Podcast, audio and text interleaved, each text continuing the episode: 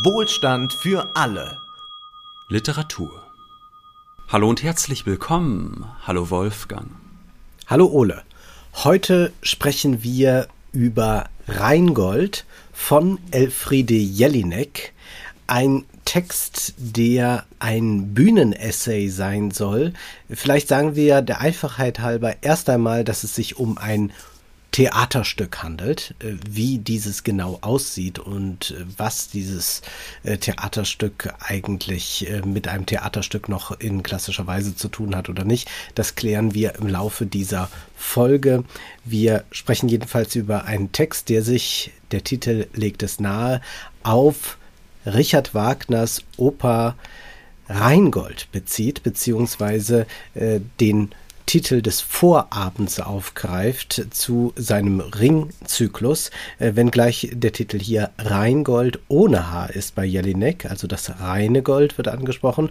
Bei Wagner geht es um das Gold tief unten im Rhein, das die Rheintöchter eigentlich bewachen sollen.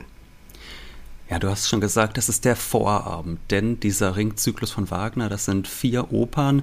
Die erste, Wag äh, die erste Oper ist aber so lächerlich kurz, die geht nur so zweieinhalb Stunden, dass Wagner gesagt ja. hat, das zählt gar nicht als richtiger Tag. Ja, das andere sind quasi die Festspieltage, also äh, Walküre, Siegfried und Götterdämmerung und das Rheingold ist so ein bisschen wie der, der Vorabend letztlich. Ne? Das ist das Rheingold, das ist äh, der kürzeste Teil und das ist sicherlich der Teil, auf den sich dieses Jelinek-Stück am meisten bezieht. Von daher lohnt es sich zusammenzufassen, was im Rheingold und auch noch ein bisschen was in der Walküre passiert. Auch wenn wir jetzt nicht den ganzen Ring zusammenfassen können, das kann man unmöglich innerhalb von weniger als sagen wir mal einer Stunde machen. Ich versuche es mal in mhm. wenigen Minuten äh, einen Überblick zu geben, einfach nur über das, was für uns jetzt relevant ist, da wir diesen Jelinek-Text vor uns haben. Das Rheingold äh, beginnt mit einem Diebstahl.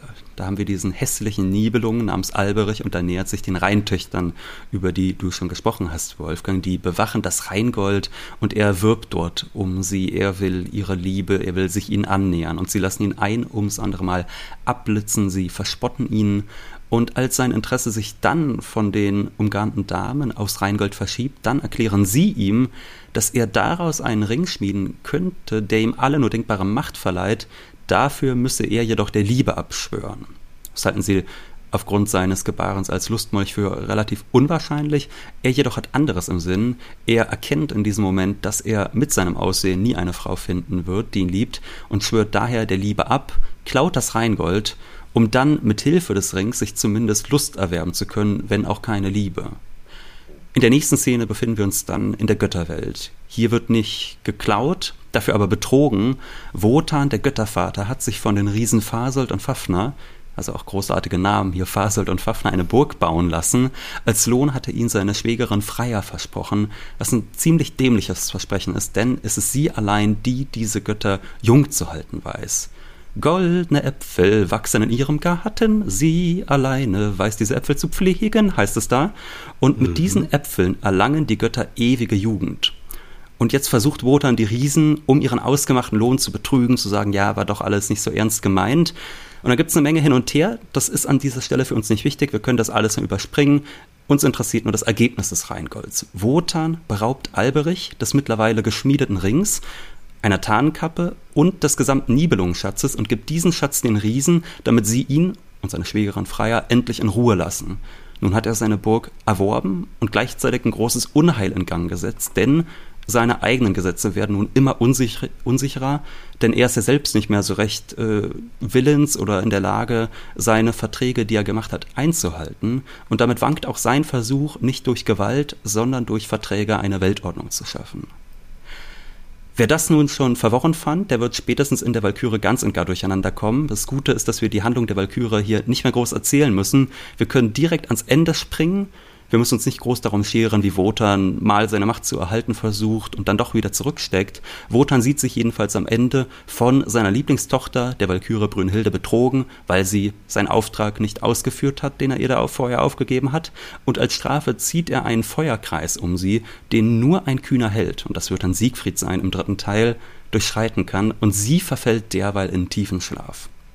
Und das ist in dieser Szene, dass dieser Bühnenessay von Jelinek einsetzt. Also sie nimmt diesen letzten Dialog zwischen Wotan und seiner untreuen Lieblingstochter und nimmt diesen als Ausgangspunkt für ein ganz eigenes Werk. Und die beiden halten eigentlich auch keinen richtigen Dialog. Es ist eher eine Ansammlung oder Aneinanderreihung sehr, sehr langer Monologe, die die beiden führen und in denen sie assoziativ durch die Nibelungensage, durch die deutsche Geschichte, durch aktuelle Politskandale, durch die Finanzkrise und auch durch die NSU-Verbrechen und deren Entdeckung beziehungsweise auch durch deren Verschleierung schweifen. Fried Jelinek ist äh, ähnlich wie Wagner eine Künstlerin, die zu überfordern weiß und die das äh, zu einem Stilprinzip erhoben hat.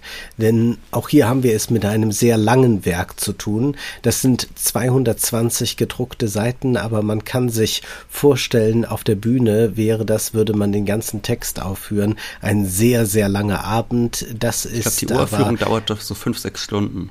Ja, das ist äh, durchaus üblich bei Jelinek, aber ebenfalls üblich ist auch, dass äh, Jelinek-Stücke radikal gekürzt werden, dass man 50, 60 Prozent einfach rausstreicht und immer mal wieder in früheren Stück, Stücken lautete auch die Regieanweisung, dass es keine gibt, machen Sie damit, was Sie wollen. Also die Regisseure haben freie Hand, äh, mit den Texten zu machen, was sie wollen und Elfriede Jelinek hält nichts von irgendeiner Werktreue und dergleichen. Die österreichische Autorin ist 1946 geboren und sie gilt seit jeher als eine Nestbeschmutzerin Österreichs. Einmal angesprochen auf ihre Hassliebe zu Österreich sagte sie, ja, da sei keine Liebe, da ist nur Hass. Und Elfriede Jelinek hat das Hassen nicht nur kultiviert, sondern sie hat es zu einer Kunstform erhoben. Sie hasst sehr viel, sie hasst leidenschaftlich und mit einer Sprachgewalt, wie man sie tatsächlich sonst vielleicht noch bei ihrem österreichischen Kollegen Thomas Bernhard finden kann. Sie ist eine ungewöhnliche Autorin und noch ungewöhnlicher war nur, dass sie 2004 tatsächlich den Literaturnobelpreis erhalten hat. Damit hatten die wenigsten gerechnet.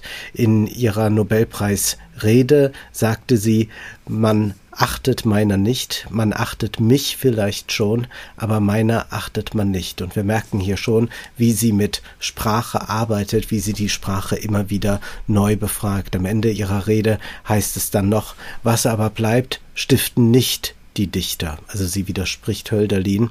Was bleibt ist fort. Der Höhenflug wurde gestrichen, es ist nichts und niemand eingetroffen. Und wenn doch wieder jede Vernunft etwas, das gar nicht angekommen ist, doch ein wenig bleiben möchte, dann ist dafür das, was bleibt, das Flüchtigste, die Sprache verschwunden. Sie hatte auf ein neues Stellenangebot geantwortet. Was bleiben soll, ist immer fort, es ist jedenfalls nicht da.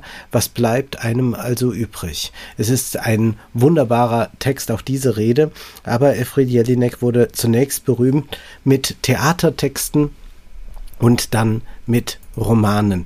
Vielleicht der bekannteste Text von ihm, von dem schon manche gehört haben, manche haben vielleicht die Verfilmung äh, gesehen, manche auch den Roman schon gelesen, ist selbstverständlich die Klavierspielerin aus dem Jahr 1983. Sie Elfried Jelinek gab damals an, musste ihre Mutter literarisch ermorden, damit sie es nicht in der Wirklichkeit tut. Es ist ein Künstlerroman, ein äh, unglaublich toller Psychothriller, wenn man so möchte, über dieses äh, Mutter-Tochter-Verhältnis, äh, sehr viel über Österreich, über äh, das Leben als Schriftstellerin. Es ist ein bis heute wirklich äh, unerreicht guter Text von Elfriede Jelinek, ebenso auch wie ihr Buch Die Kinder der Toten, wohl das Opus Magnum von Elfriede Jelinek, wo sie sich mit der österreichischen Nazi-Vergangenheit auseinandersetzt. Ein Thema, das immer wieder aufkommt, wie die Nazis und die Altnazis beziehungsweise Neonazis durch wie, wie Untote durch die Gegenwart geistern. Äh, sie verbindet das mit mit aktuellen Diskursen, so ja auch in äh, diesem Werk hier. In, in, äh, Im Theater wurde sie etwas früher schon bekannt, 1977 mit dem Stück Was geschah, nachdem Nora ihren Mann verlassen hatte oder Stützen der Gesellschaften eine Überschreibung, wenn man so möchte, von Henrik Ibsens berühmten Stück Nora ein Puppenheim. Und das ist auch ein Formprinzip von Elfriede Jelinek, dass sie immer etwas Vorhandenes nimmt und es neu bearbeitet. So ja auch äh, dieses Stück hier Rheingold. Sie greift auf Wagner zurück und auf viele andere Texte, denn Intertextualität ist ein formgebendes Prinzip für Elfriede Jelinek. Ganz kurz empfehlen möchte ich noch das Sportstück, ein Sportstück, in dem sich Fried Jelinek äh, radikal lustig macht und äh, es zugleich analysiert. Also das äh, große Sportphänomen unserer Tage, alle im Fitness waren, äh, alle in den Fußballstadien und sonst wo. Äh, sie ist eine Autorin, äh, die all das mit einer beißenden Ironie äh, analysieren kann und die zugleich eine Sprache wählt, die ganz einfach ist und dann auch wieder ganz komplex dadurch wird, dass sie einen überfordert, dass sie Assoziationsketten, Wortkaskaden bildet, aus denen man sich gar nicht mehr richtig lösen kann und wo auch die Suche nach Sinn irgendwann schwierig wird. Insofern war es fast überraschend, als sie eine Überschreibung von Schuberts Winterreise äh, publiziert hat, auch ein Theaterstück Winterreise, das aber doch von einer ungeheuren Klarheit im autobiografischen Sinne geprägt war. Aber nun zu Rheingold, zu diesem eigenartigen Stück, das wir hier vor uns haben. Wie ist es dir bei der Lektüre ergangen? Wir haben das Stück ja beide nicht gesehen, sondern kennen jetzt nur den Text dazu. Ich, ich würde mal den Spieß umdrehen, Wolfgang, weil ähm, das ist jetzt vielleicht ein bisschen witzlos, wenn ich das einfach nur so sage. Ich finde, du kennst mich doch eigentlich ziemlich gut. Du kannst mir doch mal sagen, wie du glaubst, wie es mir damit ergangen ist, wie ich mich so gefühlt habe mit diesem Text. Ich glaube, dass äh, du nicht so glücklich mit dem Text äh, durchgehend warst, weil du es doch sehr schätzt, wenn äh, Dinge klar benannt werden, wenn Analysen äh, in einer gewissen Kohärenz äh, und einer gewissen Logik folgen und wenn sie ähm, nun nicht allzu sehr ins Assoziative abgleiten. Äh, also da du ja auch ähm, dem poststrukturalistischen Theoretisieren nicht allzu aufgeschlossen bist, glaube ich, bist du diesem äh, postmodernen Schreiben vielleicht auch nicht allzu zugewandt. Ja, das trifft das, glaube ich, ziemlich gut. Also schäumend, tobend, wütend habe ich auf dem Sofa gesessen und diesen Text gelesen. Wir werden da gleich nochmal in die Details gehen, warum genau. Vielleicht muss man eines doch aber der Fairness halber voranstellen. Das ist kein Text, den man eigentlich lesen sollte. Also wir haben ja vor einigen Monaten VS2 gelesen und da ist es genau umgekehrt, würde ich sagen. Das ist ein Text, der für die Bühne geschrieben ist, zwar offiziell, aber de facto ist es ein Text, der sich nicht auf der Bühne sinnvoll darstellen lässt, den kann man eigentlich nur lesen. Und hier ist es genau umgekehrt. Das ist kein Text eigentlich, den man zu Hause lesen sollte, sondern den muss man gesprochen hören.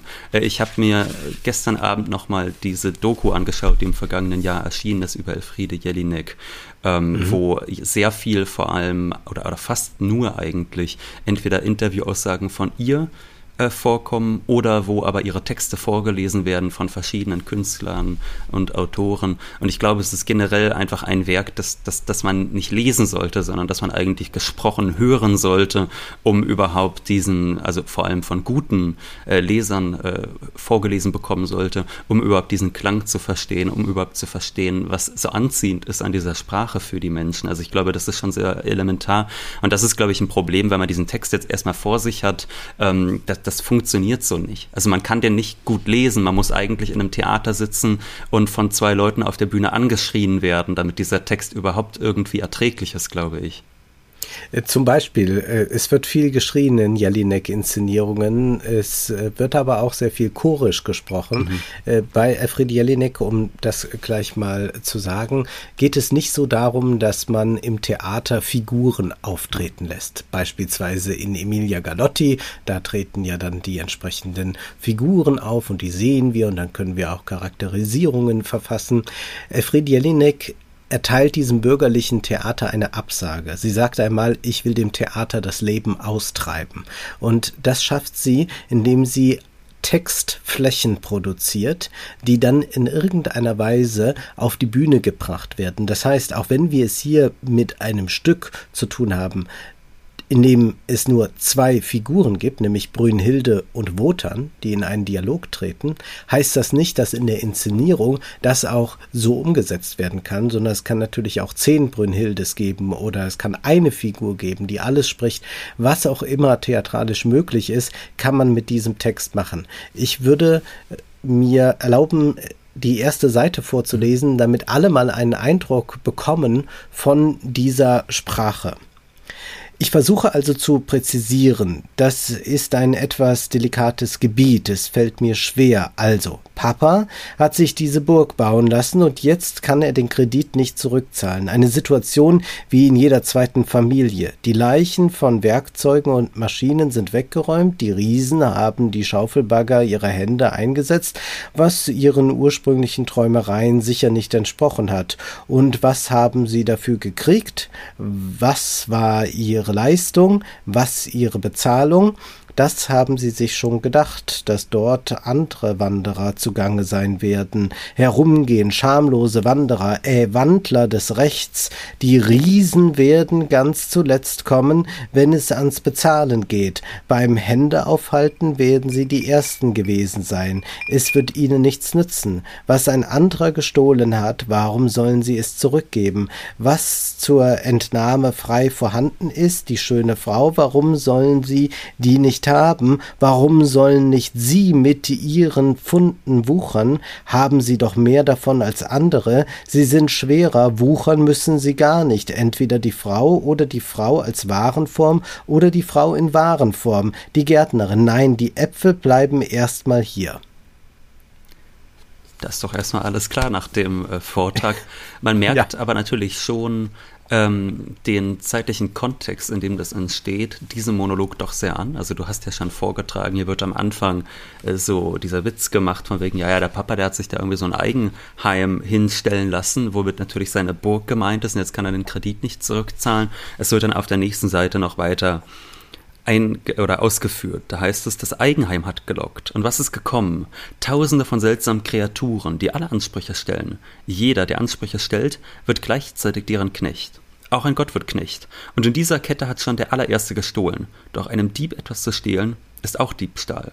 Papa, und hast du zurückgegeben, was du dem Dieb genommen? Du musst ja hunderte Schuldscheine unterschrieben haben, haben, Papa. Weißt du überhaupt noch wenigstens ungefähr, wem du was schuldest und wie viel? Kennst du dich noch aus? So, also wir sehen ja schon die große Finanzkrise ab 2008, die ja ihren Ausgang nahm mit der Häuserkrise, ähm, mhm. was ja ein sehr delikates Unterfangen war dadurch, dass es äh, technisch so wahnsinnig verkompliziert war. Also dass man es geschafft mhm. hat, Häuser nicht einfach nur zu verkaufen an eigentlich bonitätsschwache Käufer, sondern dass man das wiederum in weitere Wertpapiere verschachtelt hat, immer weiter verschachtelt hat, dass aber auch die Käufer der Häuser letztlich in der Lage waren, permanent ihre Kredite zu refinanzieren, immer dann, wenn es gerade einen günstigeren Zinssatz gab, also immer neue Schulden zu machen, je nachdem, wie gerade so die Lage auf dem Markt war. All das wird hier aufgeworfen, all das wird hier ähm, erstmal in den Raum gestellt. Und dann ist aber schon für mich doch die Frage, wenn das jetzt so assoziativ geschieht, wo die Parallelen sein sollen. Also was ja mhm. eigentlich die einzige Parallele ist, ist irgendwie, da wird ein Haus bzw. eine Burg gebaut und irgendwer bleibt dann drauf sitzen, irgendwer wird nicht ordentlich bezahlt. Und ich würde sagen, aber spätestens da endet ja auch einfach die Analogie. Also es ist jetzt nicht so, dass man sagen könnte, das wäre jetzt eine Übertragung in dem Sinne, sondern es ist eine ganz lose Assoziation, die dann aber nicht weiter ausgeführt wird, weil sie auch eigentlich nicht weiter auszuführen geht, weil die Situation zwischen Wotan, Fasert und Fafner ja doch eine sehr anderes als die, die wir da damals auf den Finanzmärkten vorgefunden haben, wo es ja weder die Bauarbeiter noch die Bauunternehmer waren, die einfach sitzen geblieben sind äh, auf diesen Krediten. Das ist eine sehr, sehr gute Frage und damit nähern wir uns, glaube ich, Jelinek noch mal deutlicher. Nämlich, sie schreibt nicht allegorisch. Das heißt, sie erzählt jetzt nicht die Häusermarktkrise in den USA mit den Mitteln der Wagner-Figuren oder äh, mit Märchen-Versatzstücken äh, oder was auch immer. Das würde man ja machen und dann hat das etwas Fabelhaftes und dann kann man das daran vielleicht nochmal besonders deutlich zeigen, kann etwas zuspitzen, auf den Punkt bringen. Bei Jelinek geht es um sehr, sehr freie Assoziationen. Äh, das zieht sich durch die äh, Stücke hindurch. Das heißt, sie schaut, was kann ich aus der Sprache herausschütteln? Was ist es, was die Sprache hergibt? Wie weit hängen Schuld, Schulden zusammen? Äh, wie weit gibt es Zusammenhänge zwischen ich möchte erlöst werden, ich habe einen Erlös erzielt, äh, was dann auch dazu führt, dass Elfriede Jelinek zum Karlauer neigt, dass sie also jedes Wort nimmt und das immer so sehr verdreht, wir haben das eben schon gehört, beim äh, Wandler und Wanderer, dass sie das so sehr äh, verschränkt, dass unklar wird, was ist eigentlich gemeint und äh, das zieht sich durch ihre Stücke hindurch. Äh, ein besonders krasses Beispiel ist beispielsweise äh, Rechnitz Würgeengel, ein ein Stück, das äh, sich äh, auf äh, ein Massaker von Nazis an äh, Juden bezieht. Äh, ein Massaker, das bis heute nicht ganz aufgeklärt ist. Man hat äh, die Leichen in dem Sinne nie gefunden. Und äh, Efrid Jelinek fragt sich, was kann also sein? Möglicherweise sind die gegessen worden und verbindet das mit dem Kannibalismus-Skandal, den wir vor ein paar Jahren hatten, dass es da einen Kannibalen gab. Und sie kombiniert den Chat dieses Kannibalen dann äh, mit diesem historischen Diskurs, was natürlich nicht in dem Sinne zusammenpasst. Man kann auch sagen, das ist unstatthaft, man kann aber auch sagen, es ist Literatur. Und äh, hier finden wir doch etwas sehr Ähnliches, dass sie verschiedene Phänomene aus unseren Diskursen, die die ganze Zeit so wabern, die ganze Zeit rauschen um uns herum, aufgreift und dass sie das mit äh, anderen älteren Diskursen, zum Beispiel die der Oper oder auch Marx und all das kommt ja in diesem Text ganz explizit explizit vor oder implizit vor, äh, dass sie das verbindet. Und das soll zunächst einmal eine ästhetische Erfahrung sein. Wir haben es also hier nicht mit einem Theater zu tun, das in dem Sinne aufklären will. Hm. Das ist ja etwas, was äh, im bürgerlichen Trauerspiel vorzufinden ist, was aber auch bei Brecht, der sich ja vom bürgerlichen Trauerspiel lossagt, ganz deutlich auch aufzufinden ist, dass er uns erklären will, so funktioniert der Kapitalismus, während wir jetzt hiernach äh, nicht schlauer sind über die Häuserkrise, auch nicht mehr erfahren haben darüber, wie der Kapitalismus eigentlich funktioniert. Es sei denn, wir wussten es schon vorher und können manches dann aus dem Text wieder herausklamüsern. Ja, und ich glaube, das ist es, was mich einfach so dann langweilt. Also äh, ich sag Oder mal wütend so, macht. Bitte? Ja, ja, Oder das ist schon auf eine Weise, weil ich sag mal so, ähm, ja, es ist halt alles sehr assoziativ. Sie, sie, sie geht damit ja auch total spielerisch um. Also da heißt es dann zum Beispiel an einer Stelle im Text auch, ich habe nicht alles verstanden, weiß aber, dass etwas dabei wichtig ist. Also da wird quasi die eigene mhm. Haltung eigentlich beim Stückeschreiben so äh, parodiert. Oder am Ende des Stückes, da sind dann die Quellen angegeben. Da heißt es, äh, etwas Sigmund Freud, weiß aber nicht mehr was also da wird auch mhm. einfach gesagt, ja, hab, da habe ich irgendwo mal was gelesen, weiß gar nicht mehr was genau, weiß jetzt auch nicht wo, aber passt doch so ein bisschen. Und, ist aber äh, auch Koketterie. Ja klar, Koketterie, aber ich, das ändert ja erstmal nichts dran, dass es substanziell da wenig zu holen gibt. Also wenn man jetzt zum Beispiel sagt, man nimmt sich den Marx und man hat dann Autoren, der sein ganzes Leben der Entwicklung von Kategorien widmet, um sich die Welt zu erklären. Und dann sagt man, ich schmeiß das jetzt hier drauf. Der Gewinn davon ist ja gleich null. Also man kann natürlich sagen, es ist eine ästhetische Erfahrung. Es ist irgendwie interessant, dass man da so ein Sprachgewitter bekommt, dass ab und zu mal äh, Wörter äh, so betont, so betont werden, so dass sich bestimmte Widersprüche, Witze, was auch immer ergeben. Aber lernen tut man da ja wirklich in sechs Stunden nichts. Also und das ist, glaube ich, das, was mich dann doch so nervt. Was ich auch ganz interessant fand, in dieser Doku gibt es zwei Aussagen von ihr, die doch sehr diametral in Widerspruch stehen. Und ich weiß nicht, ob sich da nicht vielleicht einfach irgendwann ihr künstlerischer Impetus dann stark geändert hat. Es ist eine Aussage direkt am Anfang und ich glaube, das ist noch von ihr als eher junger Frau, wo sie sagt, dass sie eigentlich schon ein politisches Theater in dem Sinne mhm. machen möchte. Also dass das schon äh, also dass sie eigentlich sich langsam mal Bekenntnis ablegen muss, sagt sie, für wen sie da eigentlich Kunst macht. Ich persönlich habe es jetzt bei dem Stück auch nicht verstanden, für wen das ist, außer für Leute, die sich gern quälen lassen. Ähm, äh, also auf der einen Seite, dass man sagt, ja, man muss mal gucken, für wen man Kunst macht, aber irgendwie soll es schon politisch sein. Und auf der anderen Seite sagt sie dann, und das unterstreicht ja gut, was du gesagt hast, auf der anderen Seite sagt sie dann, dass sie eigentlich die Sprache nicht als Vehikel für irgendwas sehen will, sondern als ein ganz eigenständiges Ding und eigentlich auch als das hauptsächliche Ding. Das heißt, das mhm. ist nicht so, dass man sagt, man hat einen Inhalt, der wird über die Sprache übermittelt. Oder man sagt, man hat das beides gleichberechtigt, sondern eigentlich ist die Sprache das alles Entscheidende und der Rest steht hintan. Und und da würde ich dann halt sagen, ich, ich weiß halt nicht, was dann der, der Mehrwert für einen sein soll, ähm, wenn man das irgendwie liest. Also ich finde es eher quälend und langweilig. Mag sein, dass es auf der Bühne irgendwie nochmal anders wirkt, aber das habe ich nun ja nicht erlebt und ich glaube, ich hätte es auch ungern sechs Stunden lang äh, mir anhören wollen. Dafür wäre Also diese Jelinek-Abende nicht alle, aber hm. ich habe einige erlebt, zum Beispiel Kontrakte des Kaufmanns von Niklas Stehmann. Ich kann mir sogar vorstellen, dass man das im Internet findet äh, und auch einige andere Dinge. Äh, das sind überwältigende Abende, äh, wirklich großartig. Und äh, man geht schon als ein anderer daraus und man hat nicht in dem Sinne etwas gelernt, wie ich habe zehn Seiten Marx gelesen und verstanden, sondern man hat in anderer Weise was gelernt. Also wie man ja auch nicht sagt, ich habe Beethovens Fünfte gehört und habe jetzt was gelernt. Ähm, also das funktioniert auf dem Theater sehr.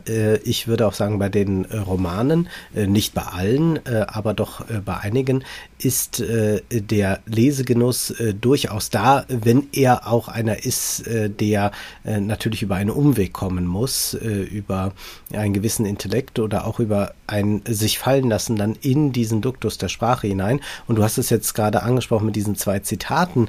Es gibt äh, eine Änderung in äh, dem Werke Jelineks, also die frühen äh, Stücke äh, waren, äh, ich würde sagen, bis in die 80er hinein, vielleicht bis Wolkenheim, äh, tatsächlich schon auch noch eher äh, von einem aufklärerischen Impetus geprägt. Und immer mehr ist es aber dann auch die Textfläche, die sich breit macht, immer weniger treten Figuren in irgendeiner Weise auf, immer weniger gibt es Figurenrede. Und immer mehr setzt sie eigentlich darauf, dass die Sprache selbst äh, als Symphonie erklingt. Und das finde ich äh, erst einmal äh, sehr reizvoll. Äh, wir können jetzt mal im Ganzen diskutieren, ob das hier äh, gelungen ist. Aber ich würde mal einen äh, Punkt machen, dass wir es hier ja nicht einfach nur mit einem reinen Assoziationstext zu tun haben, der so ChatGPT-mäßig sagt, gut, spuck mal alles aus, was dir noch zum Thema Gold, Rhein, Schulden, Töchter, Helden, Siegfried einfällt, sondern es ist ja schon ein Text, der eine gewisse äh, Chronologie der deutschen Geschichte uns zeigt. Nämlich wir haben hier ein Stück, das äh, von Wagner komponiert wurde, nach 48 äh, und also 18, nach 1848 äh, äh, Restauration und all das äh, tritt ein. Wir haben eine äh, Zeit dann äh, des äh, Ersten Weltkrieges, der Zwischenkriegszeit, des Zweiten Weltkrieges, des Nationalsozialismus und haben dann eine Bundesrepublik, die sich frei von aller Schuld wähnt, plötzlich wieder und dann ein äh, Wiederauftauchen der Geschichte durch die NSU-Morde, von denen man in der deutschen Gesellschaft erst gar nicht äh, wissen wollte, was da los ist. Und dann hat man es erstmal anderen in die Schuhe geschoben, nämlich natürlich den äh, sogenannten Nichtdeutschen. Und diese Sache, dass hier Wagner anfängt äh, zu schreiben über kapitalistische Verhältnisse, ja, dass er auch äh, die Industrialisierung hörbar macht im Rheingold, ja, wenn dann hinabgestiegen wird äh, zu den Nibelungen. Und dass aber nicht sich eine Arbeiterbewegung formiert hat, denn Wagner schreibt äh, gleichzeitig an seiner Oper, während äh, Marx und Engels schreiben. Ja, und die wollen äh, die Revolution und Wagner will die Revolution in der Kunst. Äh, äh, es gibt aber schon diese doch äh, sehr nationalistischen und sowieso antisemitischen Tendenzen bei Wagner. Und dass aber diese Revolution der Arbeiter ausbleibt, sondern die Revolution scheitert und stattdessen der Nationalsozialismus kommt und nun wieder nicht die Arbeiterrevolution nach äh, Banken und Häuserkrise und all dem irgendwo aufdämmert, sondern dass jetzt die NSU-Morde plötzlich so präsent werden, also dass also der Faschismus eher wiederkehrt, als dass es eine Revolution gibt, mhm. das ist schon die Grundaussage dieses Stücks. Ja, und äh, da würde ich auch sagen, das ist vielleicht überhaupt der einzige Punkt, den ich mal ganz gut fand, wo es so gegen Ende geht. Da ist es nämlich so, dass da doch nochmal dieser sehr spezifische deutsche Wirtschaftsnationalismus demonstriert wird. Also, dass man da schon einen ganz eigenen deutschen Chauvinismus hat äh, gegenüber den ja, angeblichen Nicht-Deutschen, der durchaus auch eine, ich sag mal, gewisse ökonomische Basis hat. Da ist es dann zum Beispiel so, dass sie beschreibt äh, die Selbstaufgabe von äh, Beate Zschäpe. Mhm. Also Beate Zschäpe hat sich ja, nachdem Uwe und Uwe unter recht dubiosen Umständen da im Wohnwagen umgekommen sind, hat die ja da die Wohnung in Brand gesetzt und sich dann bei der Polizei gemeldet. Und da wird dann auch. Wie Kriemhild. Ein, wie bitte? Ja, wie Kriemhild, das wird dann da in Verbindung gebracht. Und wie ja, Jesus wird dann vor allem in Verbindung gebracht. Ja. Ähm, auf jeden Fall äh, ist es dann so, dass hier beschrieben wird, sie ist die, die gesucht wird. Und sie wird auch gleich eingestellt. Ein Feuer um sie herum werden wir gar nicht brauchen. Die Natur kommt wieder in Ordnung. Ich verspreche es, bald wird das sein. Sie werden zwar das Waldvögelein nicht verstehen und nicht ein anderes Tier.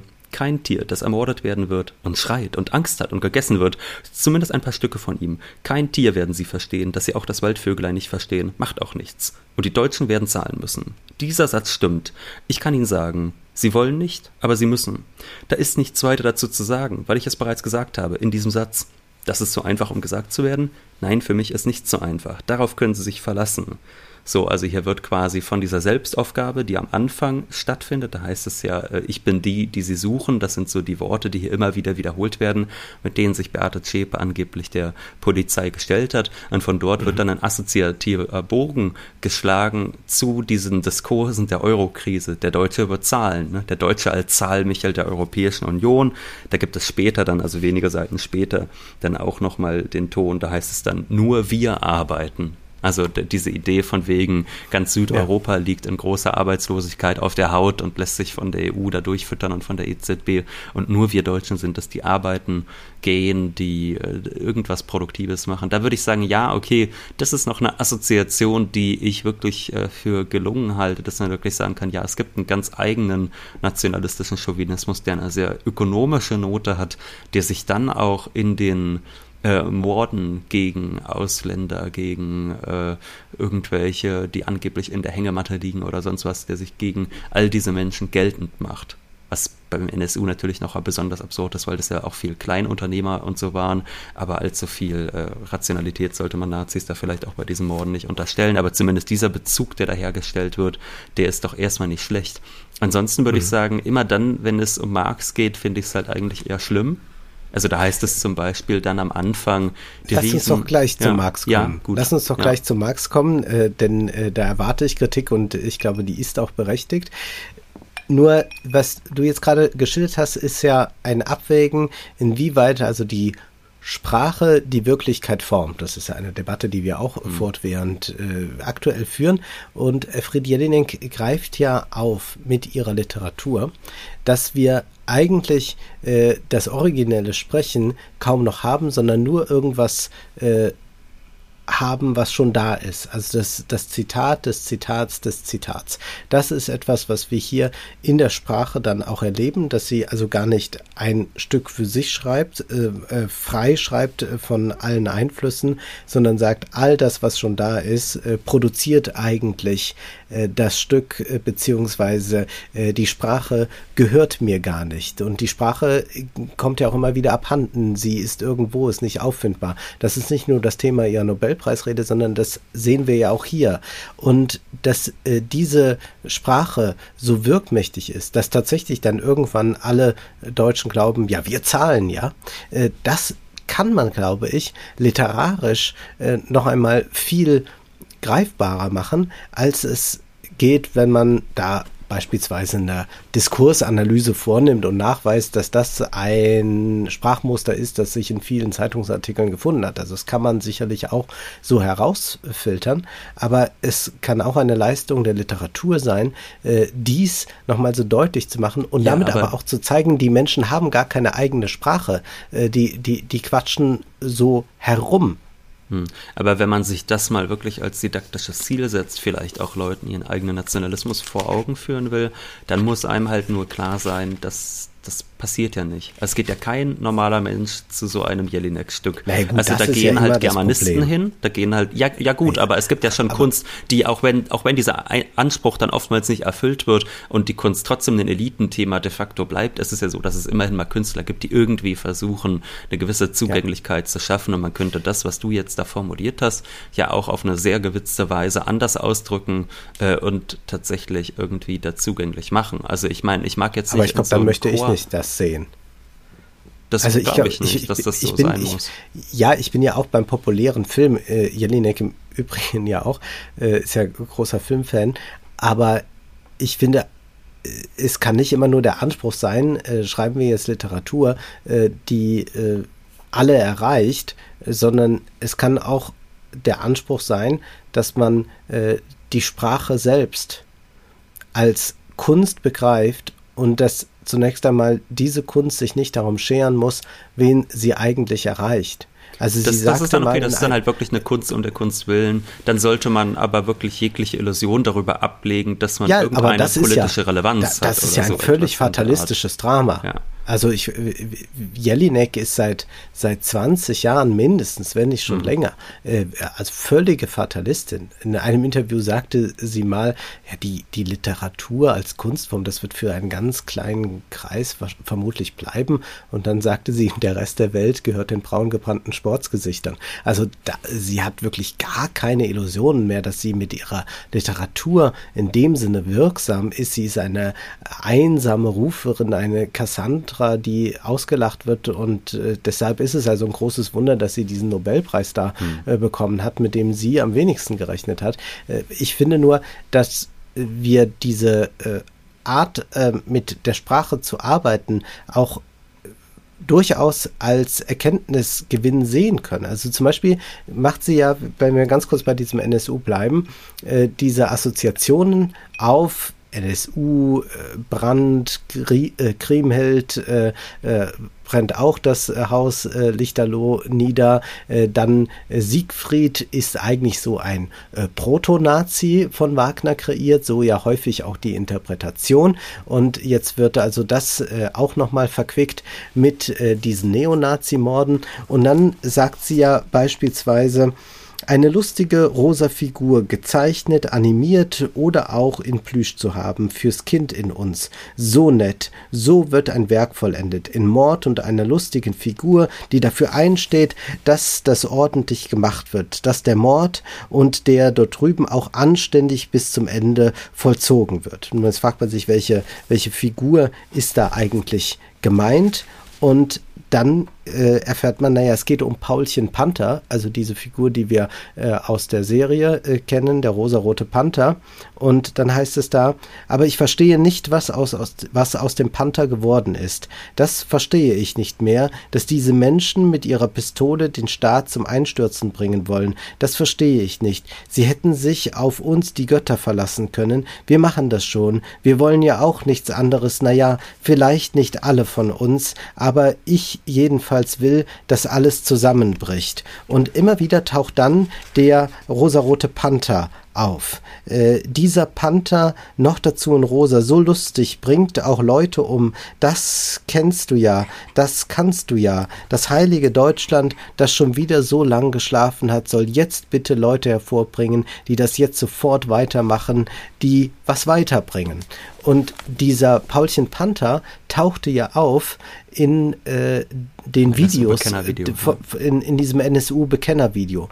Und dieser Paulchen Panther ist ja zugleich äh, für äh, linken äh, Graswurzelaktivismus nicht unerheblich, weil ja in äh, dem Text äh, äh zum Rhizom von äh, Deleuze und Guattari äh, aufgerufen wird dazu, seid wie Paulchen Panther. Ja, also nicht zu greifen, immer überall auftauchend. Und diese, dieser Widerstand, der damals ein Linker war, findet sich jetzt bei den Rechten wieder. Das heißt also, der Diskurs und so Figuren sind gar nicht mehr festzumachen, sondern sie wandern überall durch durch. Wie auch Jelineks Sprache überall herumwandert und immer wieder irgendwas aufgreift und dann blitzt etwas auf und es verschwindet gleich wieder. Wie der Panther selbst. Und sie versteht das aber eigentlich gar nicht mehr. Und diese Überforderung äh, vom Diskurs, äh, das mit dieser Sprache der Überforderung uns zu zeigen, finde ich, ist schon auch ein Erkenntnisgewinn. Also ich habe da jetzt keine Erkenntnis draus gezogen, die man irgendwie auf den Punkt bringen könnte, aber gut. Also auch aus dem, was du jetzt eben vorgelesen hast. Also das sind halt ganz viele Sachen mit erinnert an, ist ein bisschen wie, kann man so und so denken für mich. Aber wir können uns ja mal dem Marx widmen. Aber, jetzt, aber die, ja. die, die Sprache, noch mal ganz kurz, aber äh, wenn, wenn doch, also ich muss äh, dazu sagen, das ist nicht mein Lieblingsstück von Jelinek und ich würde sagen, es ist ein, ein, äh, ein, ein schwächerer Text. Wir haben es natürlich ausgewählt, weil es äh, mit Marx und all dem zu tun hat, deswegen gehen wir auch gleich darauf ein. Aber dass man noch einmal einen anderen Zugang zur Sprache findet, außer zu sagen, Sprache muss in möglichst didaktischer Weise Erkenntnis vermitteln. Nein, das sage ich ja auch nicht. Es gibt ja auch äh, durchaus Literatur, wo die Sprache nicht einfach nur dienend ist, sondern gleichberechtigt mit dem Inhalt. Hier ist sie halt eigentlich regelrecht selbstgenügsam und wenn man da irgendwas rausbekommt, dann sicherlich nicht, weil da irgendwas im Text drin ist, sondern weil man sich selbst aus der Nase zieht. Aber, aber da, ich würde jetzt sagen, das ist einfach eine sehr große Selbstgenügsamkeit und die ödet mich einfach an. Aber wir können ja mal äh, jetzt. Naja, also Polar ist schon was, schon was Tolles. Wir können jetzt mal ran, reingehen an den Anfang, äh, da, oder relativ am Anfang, da geht es dann zum Beispiel ähm, ja, so ein bisschen um den Marx. irgendwie freue ich mich ein bisschen, dass ich dir schlimme Tage bereitet habe. Es, es war einfach dumm und langweilig. Äh, die Welt beherrschen, aber nicht einmal einen ordentlichen Ring schmieden können, da kannst du wirklich drauf stolz sein, Papa. Ein Ring, das geht doch ganz einfach. Du nimmst ein Stück Gold, machst ein Loch rein und fertig. Dann schmeißt du ihn ins Wasser, damit ein Mehrwert dazukommt, ohne viel Aufwand, und dann holst du ihn mit viel Aufwind wieder raus, beziehungsweise lässt irgendein Dumm das für dich erledigen und erledigst dann den. Nur damit du ihn wieder hergeben kannst, den Ring. Du kannst das alles doch einfach anordnen, was dir Nutzen bringt. Und aus. Wieso überhaupt bezahlen? Was kümmert es dich, ob der Wert deines neuen Einfamilienhauses nun durch den Arbeitsprozess seiner Errichtung geschaffen wurde, durch seine schöne Lage auf dem Berg oder durch Zauberei? An die hat nicht einmal Marx gedacht und der hat an alles gedacht. Was ist da alles in dieses Haus eingeflossen, das ihr unbedingt haben wolltet, Fricker und du? Die produktive Arbeit von zwei depperten Riesen floss da hinein, wie der Rhein, mit diesem riesigen Unterbau, den man im Fluss nicht sieht uraltes Zeug, zum Teil flüssig und so weiter und so fort. So, da hat man jetzt einfach die ja sehr präzise bei Marx vorkommenden Begriffe, die jetzt hier völlig äh, verwurstet werden. Und ich weiß dann auch nicht, mag ja sein, dass es auch einfach nur so eine große Shitshow gewissermaßen ist. Du hast ja schon gesagt, sie kokettiert ja einfach damit, dann auch zu sagen, ach ja, ein bisschen Sigmund Freud weiß nicht mehr was. Nur der intellektuelle Gewinn, der ist ja natürlich gleich null. Also sie nutzt jetzt jetzt einen Begriff der produktiven Arbeiter für Leute, die keine produktiven Arbeiter sind. Ja, also das, das sind Leute, die verrichten ja keine Lohnarbeit. Das sind Leute, die sich selbst ausbeuten. Das sind Selbstständige, die im Gegensatz zu Lohnarbeitern wirklich eigentlich voll entlohnt werden müssten. Und die Schweinerei hier ist jetzt ja, dass sie gar nicht entlohnt werden, während die Schweinerei, wenn man so will, beim Lohnarbeiter ja gerade darin besteht, dass er entlohnt wird, aber nicht, aber halt nur in der Höhe seiner Reproduktionskosten, aber nicht in Höhe des Wertes, den er schafft. So. Und da hat man dann später, das ist jetzt wirklich nur wenige Seiten später, ähm, da ist es dann so, da heißt es, indem also die Riesen einen Wert geschaffen haben, ihre Form von Hausbau, ihr Forum für Klagen und vermischte Forderungen in einem Buch, das keiner aufschlagen muss, weil es immer offen ist für alle. Eine der Fragen des Gottes, welches Buch muss man niemals aufschlagen? Steht alles drin. Ja, ihre Arbeit sowieso. Wird hinter ihrem Rücken lautlos, verstohlen, heimlich die wirkliche Arbeit gemacht, die eigentliche, die zählt. Und die heißt Aneignung, Diebstahl, Bruch von Verträgen. Und auch hier denke ich mir wieder so, ja, das ist, das soll jetzt wieder da irgendwie so ein bisschen mit dem Marx zu tun haben, dass man sagt, naja, den Lohnarbeitern, denen wird ja gewissermaßen was geklaut, weil die bekommen ja gar nicht den ganzen Wert. Und Marx legt ja nun wirklich auf das genaue Gegenteil Wert. Also Marx schreibt ja, äh, der mhm. Geldbesitzer hat den Tageswert der Arbeitskraft gezahlt. Ihm gehört daher ihr Gebrauch während des Tages, die tagelange Arbeit. Der Umstand, dass die tägliche Erhaltung der Arbeitskraft nur einen halben Arbeitstag kostet, obgleich die Arbeitskraft einen ganzen Tag wirken, arbeiten kann, dass daher der Wert, den ihr Gebrauch während eines Tags schafft, doppelt so groß ist als ihr eigener Tageswert, ist ein besonderes Glück für den Käufer, aber durchaus kein Unrecht gegen den Verkäufer. Es ist eben kein Vertragsbruch, es ist kein Betrug, es ist auch kein Diebstahl, es ist gleicher Tausch, der da stattfindet. Und das jetzt anzuwenden auf diesen Fall dieser Riesen ist halt einfach so unsinnig, weil es nichts damit zu tun hat. Also dieser, dieser Lohnarbeiterbegriff äh, lässt sich da nicht anwenden. Selbst wenn es Lohnarbeiter wären, wäre es wäre normaler Lohn immer noch kein Diebstahl. Das ist ja was völlig anderes. Hier wird ja der ganze. Lohn einfach einbehalten, anstatt dass man sagt, es gibt einen Lohn, der ist noch nicht so hoch wie der Wert, der geschaffen wurde. Es ist alles halt so ein diffuses Durcheinander, das einen nirgends hinbringt und was eigentlich gar keine Zusammenhänge herstellen kann, außer hier wird gearbeitet, da wird gearbeitet, da geht es um Geld, da geht es um Geld. Ja, weiß nicht, da brauche ich jetzt die Jelinek auch nicht zu. Äh, Im Übrigen ist das äh, nicht äh, allein auf Jelineks Mist gewachsen, sondern George Bernard Shaw mhm. sah in Fasold und Fafner die Arbeiter personifiziert und das funktioniert aber auch nur so halb, wie du gerade ausgeführt hast. Und das führt uns aber doch zu einer grundsätzlicheren Frage, äh, die ich mir natürlich auch bei der Lektüre gestellt habe, immer dann, wenn es um Marx und seine Begrifflichkeiten ging.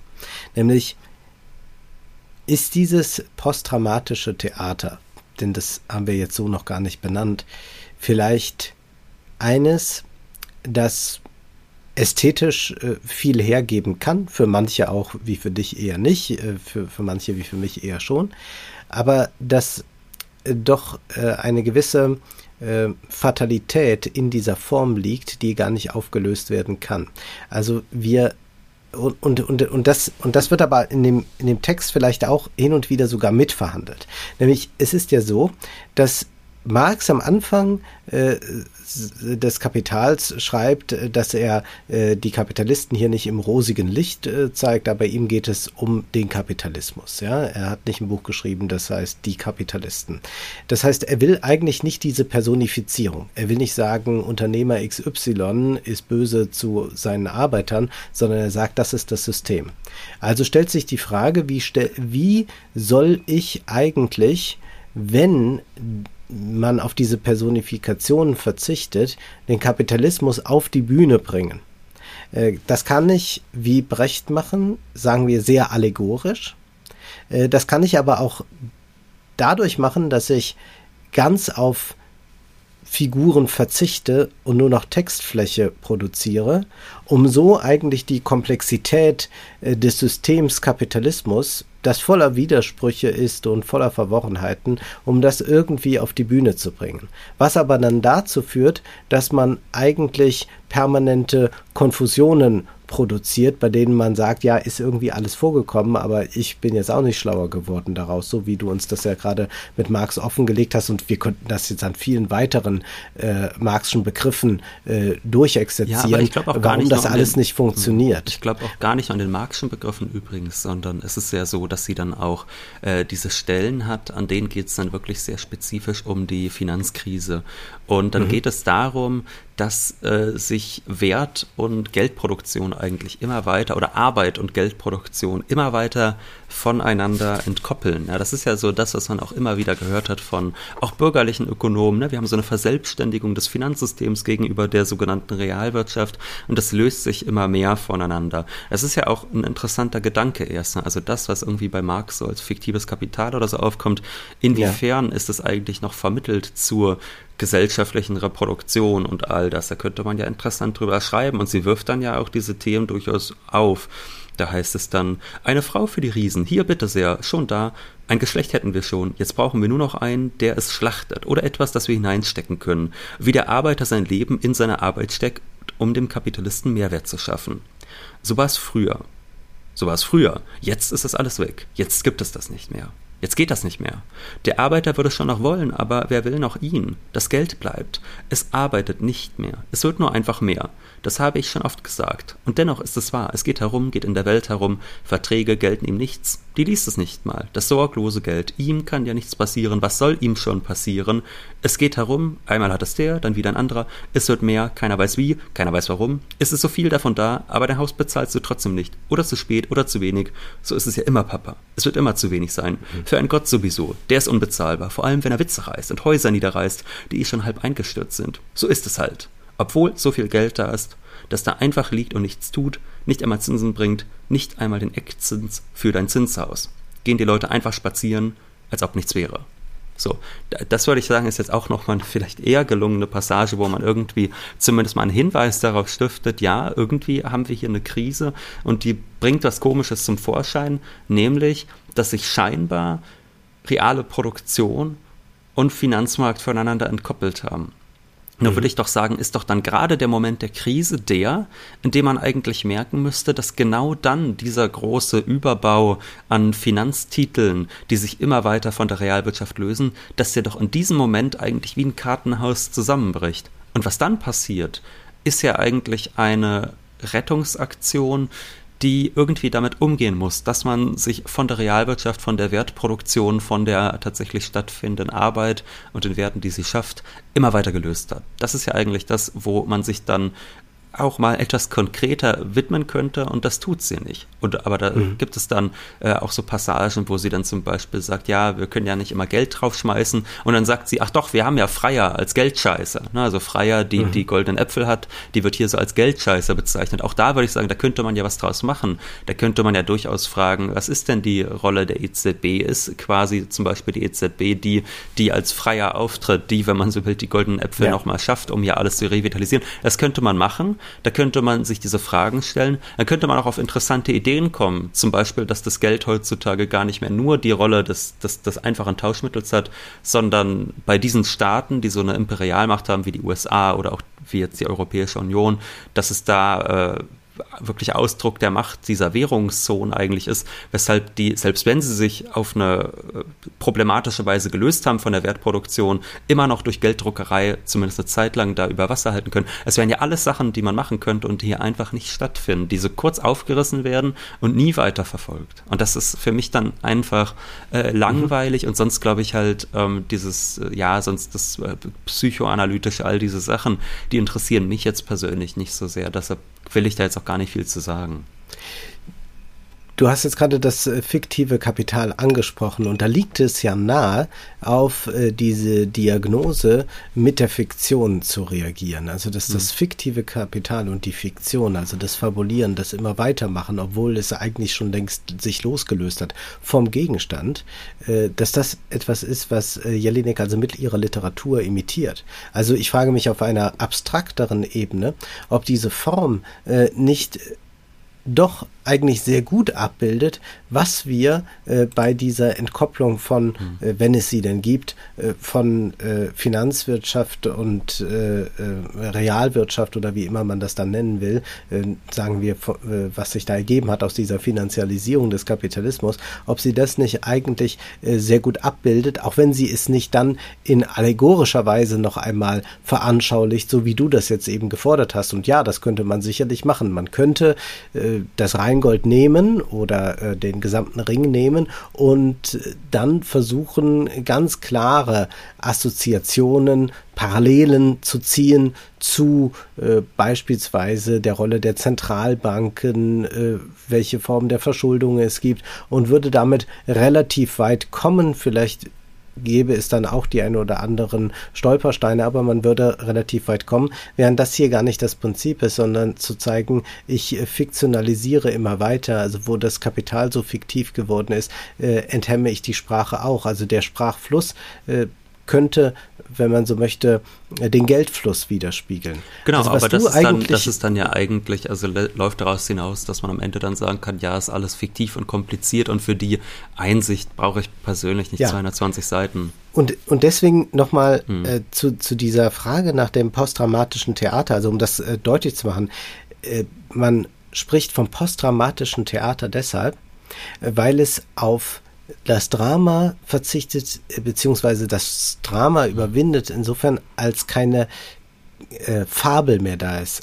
Man könnte jetzt in Bezug auf Film sagen, der Plot hm. fehlt. Ja, also bei Wagner haben wir einen Plot. Da passiert das und das und äh, äh der eine entdeckt, ach so, ich bin der Vater oder so, ja. Äh, das sind die, das sind die, die, das ist die Fabel. Oder bei Brecht haben wir auch, obwohl er weit vom bürgerlichen Theater weg geht, haben wir die äh, Situation, dass er weiterhin mit der Fabel arbeitet, mhm. dass äh, wir also äh, zum Beispiel dann in der gute Mensch äh, von Sezuan äh, eine Lehre erteilt bekommen, den Figuren etwas klar wird, etc. Hier, dieses Theater will nicht mehr die Fabel in den Mittelpunkt stellen, verzichtet ganz auf sie, versucht sie zu überwinden und will also nur noch ähm, durch diese Textflächen äh, etwas darstellen, was äh, die Fabel nicht konnte. Also der Vorwurf ist eigentlich der Postdramatiker an die Dramatiker, äh, sie hätten viel zu sehr äh, vereinfacht. Die Welt ist viel komplexer und die Komplexität der Welt und der Diskurse können wir äh, nicht mehr mit den Mitteln äh, des äh, Dramatischen, sondern nur noch mit den Mitteln des Postdramatischen auf die Bühne holen. Und deine These, und ich stimme der wahrscheinlich zu, ich stimme ihr mhm. zu, ist, dass man sehr wohl, auch wenn wir ein hohes Maß an Komplexität vorfinden in Wirtschaftsprozessen, dass man sehr wohl äh, noch dramatisch erzählen kann, was auch bedeutet, man kann sehr wohl noch analysieren, was der Fall ist und kann äh, sich nicht einfach darauf ausruhen zu sagen, es ist alles so entsetzlich komplex geworden. Denn das ist ja etwas, was mhm. äh, wir äh, bei einigen äh, äh, Zeitgeist-Theoretikern immer wieder vorfinden. Wir wollen sie jetzt mit Namen nicht nennen, äh, die eigentlich äh, seit 20 Jahren durch Talkshows und Zeitungsfeuilletons tingeln und nur den einen Satz anzubieten haben. Die Welt ist komplex, die Gesellschaft ist komplexer, als sie denken. Und das ist ja doch auch eine sehr, sagen wir, simple Aussage. Ich bin mir nicht sicher, ob per se diese Art des Theaters es nicht ermöglichen würde. Also mag sein, dass diese Art des Theaters sich aus diesem Geist gespeist hat, den du jetzt gesagt hast. Ich würde sagen, man könnte ja auch ein, wenn man so will, nicht dramatisches Theater machen, in dem durchaus präziser gesprochen wird. Ähm, ich meine, die Jelinek macht sich da ja auch selbst irgendwie drüber lustig, wenn es an einer mhm. Stelle heißt, die Schwierigkeit beim Denken ist, es sich leichter zu machen und dabei präzise zu bleiben. Genau, auf den Punkt zu kommen. Es steht da wirklich wortwörtlich so im Rheingold von ihr drinne. Ähm, und ich würde auch sagen, das geht. Also wir haben eigentlich seit einigen Jahrzehnten immer diesen Diskurs von wegen, ähm, wir können die Welt gar nicht verstehen. Und das lieben ja auch Wissenschaftler so sehr, auch Soziologen beispielsweise, dass sie eigentlich ihren eigenen Gegenstand für völlig unverständlich erklären und eigentlich permanent sich nur noch fragen, ja, wie könnte man die denn verstehen? Was wären denn die Erkenntnismethoden, mit denen wir arbeiten könnten? Anstatt dass man einfach mal sagt, nee, wir kümmern uns jetzt nicht die ganze Zeit um irgendwelche erkenntnistheoretischen Fragen, wir behaupten nicht die ganze Zeit, wir können an der Welt nichts verstehen, sondern probieren wir es doch einfach mal, was zu verstehen. Denn so unvollkommen das auch sein mag, was damit unter rumkommt, es ist doch immer noch oftmals besser als nichts oder oftmals oftmals sogar eine ziemliche Menge. Also ich glaube, man kann doch sehr viel äh, in Wahrheit über die Welt verstehen und ableiten. Und ich glaube, es lässt sich davon auch viel dramatisch darstellen. Wir haben doch auch schon über so viel Literatur hier gesprochen, dass der Gegenbeweis ja nun wirklich in diesem Format schon erbracht wäre, dass man, wenn man halt äh, die, wie soll ich sagen, die Demut hat, sich zu beschränken, zum Beispiel bei Solar vielleicht auf den Klassenkampf oder bei Brecht auf das Thema der Moral und des guten Menschen in einer unmenschlichen Ordnung, dass wenn man so bestimmte Themen einfach ausnimmt, dass man dann sehr viel eigentlich darstellen kann innerhalb weniger Stunden Theater und dabei äh, auch nicht quälend langweilig sein kann. Also das, glaube ich, sehen wir dann schon, das ist möglich äh, und das ist auch auf eine zugängliche Art und Weise möglich, die auch Spaß macht.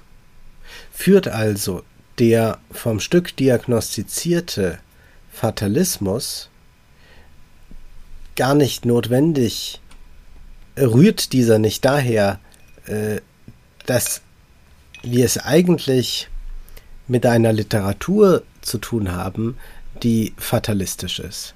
Hm. Also äh, du hast es jetzt gerade an diesen Beispielen gezeigt, dass man sehr wohl etwas sagen kann und sehr wohl auch skizzieren könnte, wie eine Revolution denn aussehen müsste, indem man aber sich darauf bezieht, dass alles so komplex geworden ist, man auch damit eigentlich sagt, eine Revolution ist eh unmöglich geworden. Wir können jetzt nur noch die Diskurse reproduzieren, sie äh, dechiffrieren ein bisschen und gleich wieder äh, parodieren, was auch immer man damit dann machen möchte. Aber es ist nicht mehr möglich, äh, eine klare Aussage und vielleicht sogar eine Handlungsanweisung mitzugeben. Mhm. Dem würden wir also widersprechen. Absolut. Also ich glaube, dass sowohl in der, also in der Wissenschaft ganz klar gelten muss, dass es sehr wohl möglich ist, Wahrheit zu finden. Also dass diese Angst vor der Wahrheit, da gab es ja vor ein paar Jahren das Buch mit diesem schönen Titel Angst vor der Wahrheit, dass diese Angst vor der Wahrheit unbegründet ist und dass man durchaus sich die Welt erschließen kann. Vielleicht nie perfekt, aber doch eigentlich äh, wenn man es redlich betreibt, dann doch schon ganz gut. Und ich meine, man merkt ja äh, den wissenschaftlichen Fortschritten auch an, wie viel sie doch letztlich der Menschheit, würde ich sagen, als äh, optimistischer Mensch doch, äh, oder zu, zu, Teilen optimistischer Mensch doch gedient haben. Und ich glaube, das geht durchaus auch in der Kunst, dass man eine äh, halbwegs objektive Erkenntnis finden kann und auch auf die Bühne bringen kann, auf eine durchaus angenehme Art und Weise. Und dann bleibt halt für mich hier sehr wenig übrig. Also ja, da bleibt eine Sprachgewalt übrig. Und von der habe ich ja schon am Anfang gesagt, diese Sprachgewalt, die ist halt nicht zum Lesen, zumindest in diesem Fall nicht. Mag ja bei den Romanen nochmal anders sein, aber ich würde sagen, das ist eine Sprachgewalt, von der muss man auf der Bühne erschlagen werden. Das ist dann aber auch eine sehr selbstgenügsame Kunst. Und übrigens, um vielleicht eins noch klarzustellen, ich wollte nicht unbedingt sagen, äh, man solle jetzt eine kapitalismuskritische Ringinterpretation bieten. Also ob, ob das unbedingt gelingt, dass man quasi versucht, diese ganzen Kategorien, die wir da bei Marx finden, auf diese Welt zu beziehen. Das, das würde ich sehr skeptisch betrachten. Das, das müssen können, wir nochmal eigens das äh, besprechen. betrachten wir gerne eigens nochmal. Mhm. Äh, ich will noch einmal versuchen, dich äh, zu überreden, dass äh, man das auch lesen kann. Man kann es sich ja laut vorlesen. Und äh, dann hört sich das so an. Die Macht geht von Taten aus, nicht von Worten. Genug Worte. Schon viel zu viele Worte. Dankeschön. Ich wusste doch, Sie würden begeistert sein. Sie sagen es mir dauernd. Viel zu viele Worte. Weg damit. Der augenleuchtendes Paar, das oft dich lächelnd gekost. Wenn Kampfeslust ein Kuss dir lohnte. Kind, wenn Hoffnungssehnen das Herz mir senkte aus wild webenden Wangen. Dem glücklichen Manne glänze sein Stern, dem unseligen Ew'gen mir, muss es schreiend sich schließen, das Feuer, das Feuer, das gar keines ist, ich nenn es nur so, und so kehr ich, ein Gott, mich von dir ab, und gehe, ein Gespenst, gehe um in Europa, oder wo ich halt bin, ich weiß es nicht, ich gehe, ich kann ja überall hingehen, es gibt keine Grenzen, geh ich halt, zerschlage die Maschinen, wer braucht sie noch, und gehe, strecke alles in Brand und gehe ich finde, dass man es auch sehr gut sich selbst vorlesen kann und dass das auch ein Genuss ist. Vielleicht muss man sich nur stärker davon lösen, auf Sinnsuche im klassischen Sinne des Wortes zu gehen. Ja, also das wird sicherlich äh, schwierig oder gerät dann schnell an die Grenzen, äh, die du uns jetzt an dem Beispiel mit Marx aufgezeigt hast. Aber die äh, Sprache so zum Klingen zu bringen und dass einem beim Lesen auch die eigene Sprache und das eigene Sprechen fremd wird, ist nach wie vor etwas, was ich bei Jelinek sehr schätze. Rheingold ist sicherlich nicht ihr stärkstes Werk. Wer jetzt einsteigen will, in äh, den Jelinek-Kosmos, dem sei empfohlen, die Klavierspielerin zu lesen. Es ist ein wirklich herausragend guter Roman und vielleicht noch äh, als äh, weiterer Tipp, der äh, die Sprache äh, sehr, sehr durchrüttelt, ist der Roman Lust zu nennen, ein antipornografischer Porno, äh, den ich auch sehr empfehlen kann, denn Efred Jelinek ist nicht nur eine linke Autorin, sondern das gehört eigentlich ja dazu dann auch. Sie ist eine radikal feministische Autorin, die äh, einen Blick auf die Sexualität hat, äh, der äh, sagen wir, gewöhnungsbedürftig ist, aber einen literarischen, um mit Marx gesprochen, Mehrwert produziert. Insofern äh, Lust und die Klavierspielerin kann ich sehr jedem ans Herz legen. Zur Lust gibt es dann wahrscheinlich auch online noch das entsprechende literarische Quartett zu finden. Zumindest gestern in der Doku, die ich dann noch mehr angeschaut hatte, ist es tatsächlich so gewesen, dass da noch die äh, wunderbaren Diskussionen aus dem literarischen Quartett aufgekommen sind, die durchaus auch einen gewissen Mehrwert geboten haben. Und ich habe auch tatsächlich bei diesen Passagen den Eindruck gehabt, dass mich die Lektüre wahrscheinlich mehr interessiert hätte als jetzt das Rheingold. Ansonsten würde ich sagen, du hast mich jetzt ein bisschen provozieren wollen hier in dieser äh, Ausgabe. Von daher sage ich doch noch eine kleine Provokation am Ende zurück. Äh, die du ja gesagt, hatte ihr Sportstück gemacht und wollte einem das so ein bisschen vermiesen. Ich bin heute Abend schön in der Red Bull Arena bei Leipzig gegen Stuttgart Und ich glaube, immer wenn ich die Wahl hätte zwischen einem schönen Fußballspiel und so einer Jelinek-Lektüre, wüsste ich ganz genau, für was ich mich entscheide. Womit du ja Elfriede Jelineks Diagnose nur bestätigst. Ja, nur, nur das sonnengebräunte Gesicht fehlt mir leider noch, aber vielleicht kommen wir da auch noch hin, wer weiß. Ich äh, würde jetzt vielleicht noch den letzten Hinweis geben, was wir als nächstes lesen. Ja. Denn äh, wir haben es jetzt ja schon nahe? gesagt, ja, es liegt jetzt natürlich nahe, dass wir in den Ring gehen. Denn das ist ja durchaus auch ähm, Literatur auf hohem Niveau. Also die äh, Wagner-Textbücher, die sind ja auf hohem Niveau. Er hat sie ja selbst geschrieben. Also zu seinem Gesamtkunstwerk gehört er ja auch dazu, dass er sich beispielsweise im Vergleich äh, zu vielen italienischen Komponisten, dass er gesagt hat, ich schreibe meine Libretti eigentlich nur selbst, da darf niemand anders ran. Und deshalb widmen wir uns in der nächsten Ausgabe dem Ring. Äh, es gibt bei Reklam die Gesamtausgabe, also wo alle vier Textbücher enthalten sind und wir werden uns dann da mal dran abarbeiten und gucken, ist da was äh, zu finden, etwas wirklich kapitalismuskritisches oder ist das eine ganz andere Art der Ökonomie, äh, die wir dort finden können? Das werden wir dann beim nächsten Mal herausfinden.